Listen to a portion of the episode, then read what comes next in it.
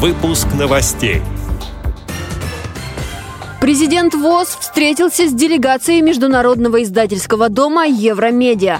В Ярославле среди молодежи с нарушением зрения впервые провели игры КВН. В Челябинске прошел областной чемпионат по адаптивным настольным играм. Далее об этом подробнее в студии Анастасия Худякова. Здравствуйте. Президент ВОЗ встретился с делегацией Международного издательского дома «Евромедиа». Обсуждали темы итогового выпуска федерального информационно-аналитического журнала «Социальная защита в России», который сейчас готовится к печати.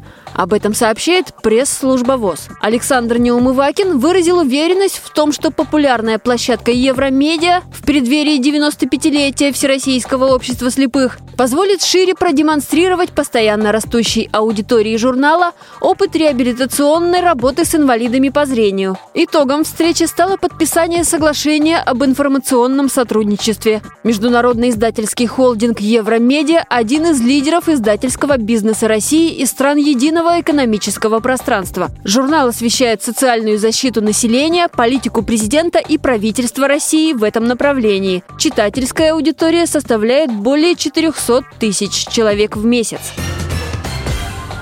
В Ярославле впервые провели открытый кубок команд КВН региональной организации ВОЗ. Выйти на большую сцену с шутками пока отважились две команды молодежи – Ярославля и Рыбинска. Но организаторы верят, что новый конкурс со временем станет популярнее. Участников с нарушением зрения уже заметил молодежный союз КВН и пригласил сыграть в своей лиге. Главный инициатор игр КВН среди незрячих – заместитель председателя Совета по делам молодежи региональной организации ВОЗ Кирилл Казбан рассказал о роли нового проекта. Задача была в том, чтобы привлечь молодежь юмору, да, поскольку все равно наша определенная среда, она достаточно непростая, и жизненная ситуация достаточно сложная, и поэтому как-то хотелось поднять оптимизм у молодых именно инвалидов по зрению, привлечь их к юмору и провести вот такой фестиваль. Мы в дальнейшем будем реализовывать эту программу, привлекать, возможно, близлежащие регионы, такие как Кострома, Иваново, Владимир, может быть и Вологда. Приятно отметить то, что состав команд КВН входил в основном та молодежь, которая совершенно недавно, буквально вот э, в сентябре месяце, была еще только лауреатами фестиваля «Снимите свои маски», который мы проводили также в Ярославской области при поддержке фонда президентских грантов, где вот молодежь получила свое знание о актерском мастерстве и театральном искусстве. И вот приятно, что они смогли уже реализовать свои полученные знания и навыки как раз-таки в первом, грубо говоря, кубке, да, это в КВН.